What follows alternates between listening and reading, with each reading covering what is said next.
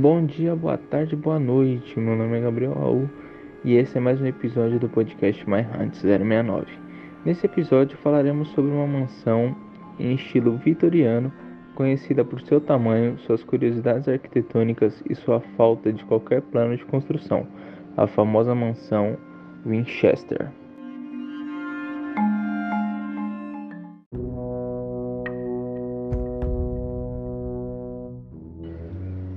A mansão fica em San José, na Califórnia.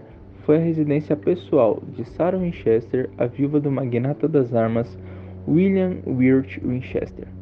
Desde que começou a construção em 1884, a propriedade e a mansão foi acusada, incluindo pela própria família, de ser assombrada pelos fantasmas dos mortos com rifles Winchester. Após a morte de seu marido em 1881, Sarah Winchester herdou mais de 20,5 milhões de dólares. Essa herança deu-lhe uma enorme quantidade de dinheiro que ela usou para financiar a construção da residência. Depois da morte de seu marido, a viúva chamou um médium para canalizar o espírito de seu falecido marido. O espírito disse que ele deveria deixar sua casa em New Haven e viajar para o oeste onde ela devia construir uma casa para ela e os espíritos de pessoas que tinham sido vítimas de rifle Winchester. Sarah Winchester deixou New Haven e se dirigiu para a Califórnia. Embora seja possível que ela estava simplesmente buscando uma mudança de local e um passatempo durante sua longa depressão, outras fontes afirmam que Sarah chegou a acreditar que sua família e fortuna eram assobradas por fantasmas e que apenas mudando-se para o oeste ela poderia apaziguar os espíritos.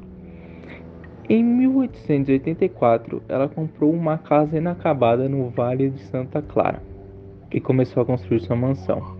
Carpinteiros foram contratados e trabalharam na casa, dia e noite, até que se tornou uma mansão de sete andares. Ela não usou um arquiteto e ia acrescentando cômodos ao edifício de forma aleatória. Por isso, a casa contém numerosas excentricidades, como portas e escadas que vão a lugar nenhum e janelas com vistas para outros quartos. Antes do terremoto de 1906, a casa tinha sete andares de altura, mas hoje tem apenas quatro andares. A mansão tem 160 cômodos, incluindo 40 quartos, dois salões, um concluído e um inacabado, bem como 47 lareiras, mais de 10 mil painéis de vidros, 17 chaminés com evidência de outras, outros dois, dois subsolos e três elevadores. Todos os vitrais distribuídos pela construção eram originais da marca Tiffany Company. Isso mostra que Sarah não poupou esforços na hora de deixar a casa exuberante.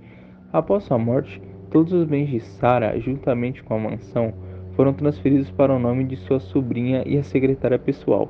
A herdeira então tirou alguns itens valiosos da casa e vendeu o resto em um leilão privado. No leilão, a mansão foi comprada por um investidor local pela bagatela de, mil, de 135 mil dólares. E em 1923, a casa foi aberta ao público.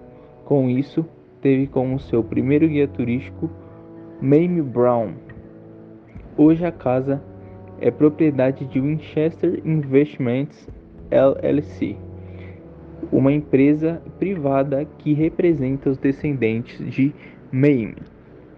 A casa mantém toques exclusivos que refletem as crenças de senhorita Winchester e sua preocupação relatada com afastar espíritos maléficos. Bom, esse foi o nosso podcast de hoje. Espero que tenham gostado e valeu, falou!